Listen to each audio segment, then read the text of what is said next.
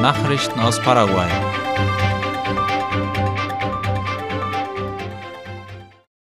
Morgen gibt es eine virtuelle Gesprächsrunde zum Thema Dating ohne Gewalt. Sie wird laut der staatlichen Nachrichtenagentur IP Paraguay vom Ministerium und der Kette Punto Pharma organisiert. Die Gesprächsrunde geht Hand in Hand mit einer gleichnamigen Kampagne, die zum Ziel hat, junge Menschen für die Bedeutung einer gesunden Beziehung zu sensibilisieren und sie über Warenzeichen aufzuklären. Die Gesprächsrunde wird von der Direktion für Gewaltprävention Silvia Vlasco geleitet und von Marile Unger moderiert. Gas für Haushalte und Fahrzeuge soll vorerst nicht teurer werden. Darüber schreibt AVC Color. Obwohl der internationale Brennstoffmarkt äußerst unbeständig ist, wird derzeit noch nicht von einer Erhöhung des Gaspreises gesprochen, ließen Quellen aus dem Ministerium für Industrie und Handel verlauten. Am 6. Dezember vorigen Jahres war der Preis für Flüssiggas um 500 Guaraníes pro Kilogramm und 300 Guaraníes pro Liter gefallen. Neues Studienjahr am IFL. Am heutigen Montag hat am Institut für Lehrerbildung in Philadelphia ein neues Studienjahr begonnen. Wie der Institutsleiter Eugen Friesen im Interview mit Radio ZB30 sagte, haben in diesem Jahr alle drei Kurse zeitgleich mit dem Unterricht in Präsenzform begonnen. Die insgesamt 44 Studenten kommen aus Asunción, Friesland, Sommerfeld, Volendam, Neuland, Fernheim und Menno. Der Unterricht wird von 23 Dozenten erteilt, die aus den Kolonien Menno, Fernheim und Neuland kommen. Die vakante Stelle der Auslandsdienstleiterkraft, die aus der Bundesrepublik Deutschland vermittelt wird, konnte in diesem Jahr bisher noch nicht besetzt werden. Wie Friesen weiter erklärte, steht für die 20 Studenten des ersten Kurses ein Eintrittssemester bevor, das mit einer Aufnahmeprüfung in den Fächern Mathematik, Spanisch und Guarani endet. Die Prüfung wird vom Ministerium für Bildung und Wissenschaften konzipiert und abgenommen.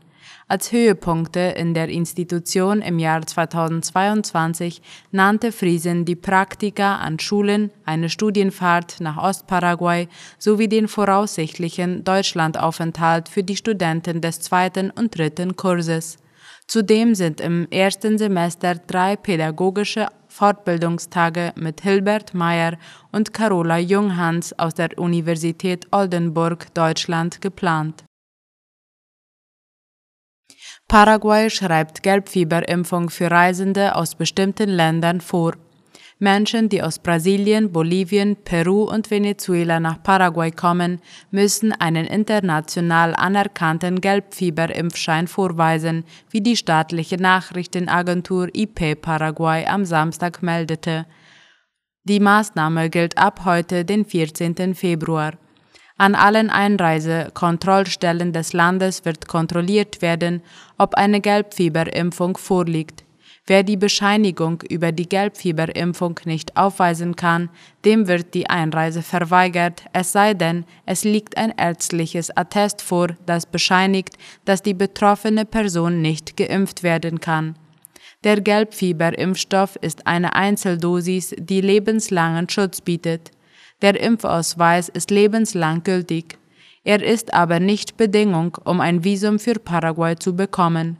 Wer den Impfschein über eine erhaltene Gelbfieberimpfung verloren hat, kann sich an das Krankenhaus wenden, in dem er geimpft wurde, um einen neuen Ausweis ausgestellt zu bekommen. Rafael Filisola droht erneuter Gerichtsprozess wegen Veruntreuung von Geldern. Darüber informiert La Nation. Der Staatsanwalt Nestor Coronel besteht darauf, dass dem ehemaligen Innenminister Rafael Filisola und anderen wegen Misswirtschaft angeklagten Personen der Prozess gemacht wird. Coronel legte Berufung gegen die Entscheidung einer Richterin ein, die Filisola in den Anklagepunkten freigesprochen hatte, wie es heißt. Der ehemalige Innenminister Rafael Filisola soll mehrere Jahre lang Machenschaften betrieben haben um in dem Fall juristisch nicht belangt werden können. Es geht um einen finanziellen Schaden von rund 1,2 Milliarden Guaraníes, den Filisola und vier weitere Männer dem Staat zugefügt haben sollen. In der Anklageschrift der Staatsanwaltschaft heißt es, dass er am 15. Oktober 2010 die Ausschreibung für den Bau von Bädern und Zellen in den 24 Polizeistationen von Asunción genehmigt hatte, vorgelegen hatte dafür aber weder ein Antrag der Polizei noch eine technische Analyse über den Bedarf. Der Bauauftrag war mit dem Unternehmen Todo Verde Emprendimientos unterzeichnet worden, ohne eine Versicherungspolice abzuschließen, das heißt zum Beispiel ohne eine Garantie dafür, dass die Arbeit in einem bestimmten Zeitrahmen und Ausmaß ausgeführt wird. Die Arbeiten wurden nicht abgeschlossen. In dem Fall sind neben Filisola vier weitere Männer angeklagt. In den neuen Munizipien Itaqua und Nueva Asunción haben gestern die parteiinternen Wahlen mit Blick auf die ersten Kommunalwahlen stattgefunden. Vom obersten Wahlgericht hieß es, die Wahlbeteiligung sei hoch gewesen. Der Leiter für Wahlressourcen des obersten Wahlgerichts TSJE, Luis Salas, erwähnte im Interview mit Ultima Hora, in Nueva Asunción habe es zwei Zwischenfälle gegeben. Die Situation sei jedoch nicht eskaliert, sagte Salas. Nueva Asunción im Departement Presidente Ayes und Itaqua in Concepción sind neue Distrikte. In beiden werden demnächst die ersten Kommunalwahlen überhaupt stattfinden.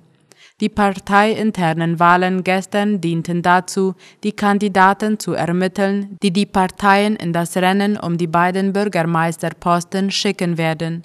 In Itaqua hatte das Wahlgericht sechs Wahllokale für knapp 2400 Wähler eingerichtet und in Nueva Asunción zwölf Wahllokale für rund 3800 Wahlberechtigte. Laut Resolution Nummer 86-2021 des obersten Wahlgerichtes TSJE werden die Kommunalwahlen in Itaqua und Nueva Asunción am kommenden 27. März stattfinden. Das Orchester Los Orrego feiert sein 90-jähriges Bestehen mit einem Konzert. Laut IP Paraguay findet der gemeinsame Auftritt mit dem städtischen Kammerorchester von Asunción OCMA am Montag, den 28. Februar im Stadttheater Teatro Municipal de Asunción statt. Für das Jubiläumskonzert werden Musikstücke im Stil von Polka, Guarania, Chamamé, Tango und Walzer vorbereitet. Die Vorführung beginnt um 20.30 Uhr und die Eintrittskarten kosten 70.000 Guaraníes. Erwerben kann man die Karten im Stadttheater. Kommen können in erster Linie Besucher, die einen Impfausweis mit einem vollständigen Impfschema gegen Covid-19 aufweisen. Nicht geimpfte Personen können mit einem maximalen 48 Stunden alten Negativtestergebnis an dem Konzert teilnehmen. Sicherheitsmaßnahmen bei Basilika von Kakupe. Die Nationalpolizei führt neuerdings an drei Eingängen der Basilika von Kakupe Personenkontrollen mit Metalldetektoren durch. Darüber schreibt die Zeitung AVC Color. Die Sicherheitskontrollen werden zunächst nur am Sonntag durchgeführt, weil sich dann viele Besucher bei der Basilika aufhalten. Sobald weitere Geräte beschafft sind, solle die Polizei eine Strategie für mehr Kontrolle und Sicherheit auf diesem Gebiet ausarbeiten, heißt es weiter. Nach Angaben der Nationalpolizei haben die Besucher bisher gut auf diese Art der Kontrolle reagiert. Bei den entsprechenden Überprüfungen wurden keine Unregelmäßigkeiten festgestellt. Die Sicherheitsmaßnahmen gehören laut ADN Digital zu den Sicherheitsmaßnahmen, die nach der Schießerei eingeführt wurden, die sich Ende Januar bei einem gut besuchten Konzert in San Bernardino ereignet hatte. Dabei waren zwei Menschen ums Leben gekommen. Nachrichten aus aller Welt.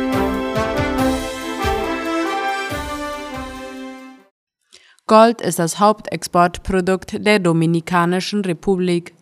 Wie Latina Press informiert, ist das meist exportierte Produkt der Dominikanischen Republik nach wie vor Gold. Im Jahr 2021 erreichten die Ausfuhren einen Wert von über 1,8 Milliarden US-Dollar.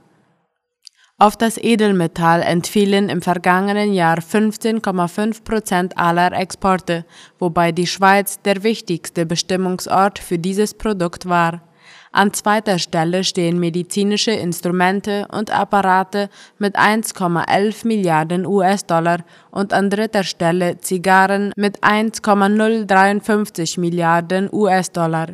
Die Exekutive hob hervor, dass 2021 das Jahr war, in dem das Land das höchste Exportvolumen in seiner gesamten Geschichte erreichte, und zwar mit einem jährlichen Wachstum von 20 Prozent im Vergleich zu 2020. Im kanadisch-US-amerikanischen Grenzgebiet ist die Ambassador-Brücke wieder geöffnet. Der Grenzübergang war fast eine Woche lang durch eine Blockade aus Protest gegen die Covid-19-Maßnahmen geschlossen worden.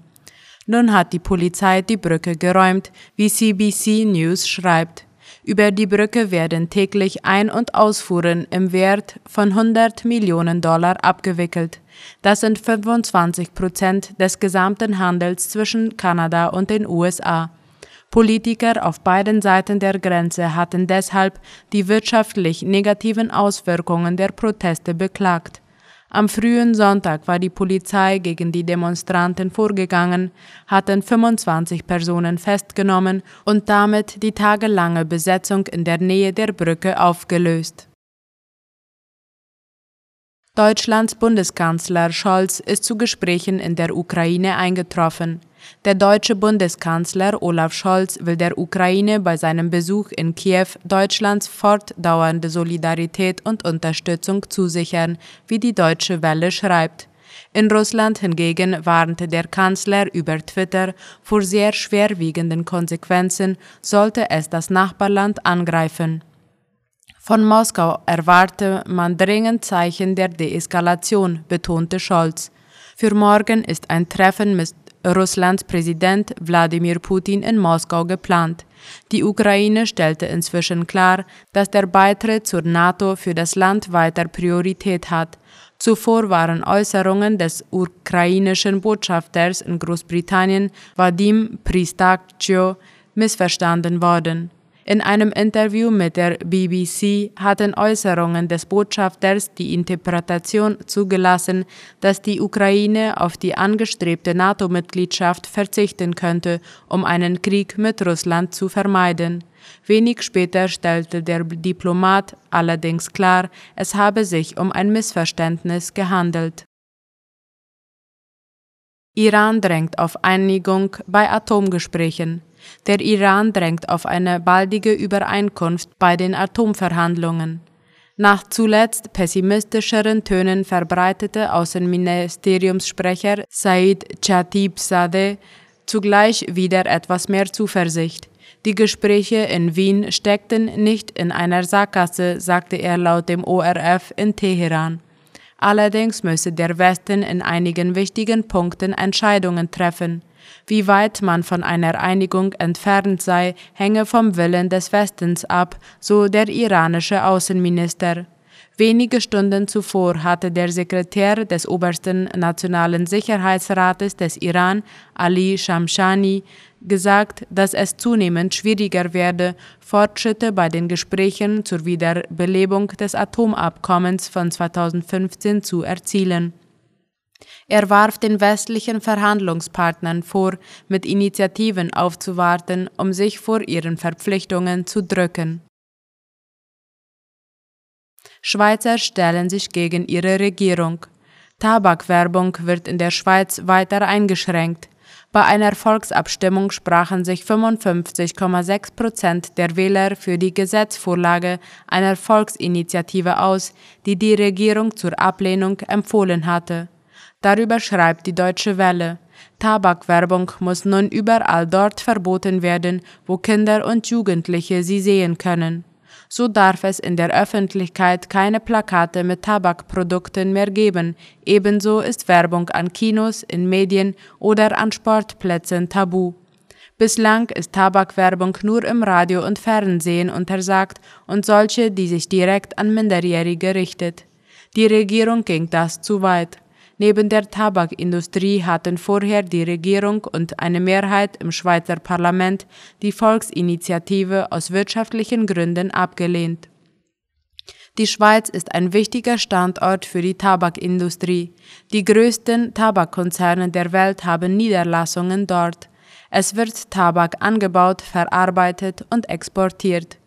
Die Eidgenössische Kommission für Tabakprävention schreibt, die Branche untergrabe die Präventionspolitik und nehme Einfluss auf die Tabakgesetzgebung. In einem Index über die Anstrengungen von Regierungen, den Einfluss der Tabakindustrie zu begrenzen, belegte die Schweiz 2021 den vorletzten Platz unter 80 Ländern. Deutschland kam auf Platz 59. Soweit die Mittagsnachrichten heute am Montag. Auf Wiederhören.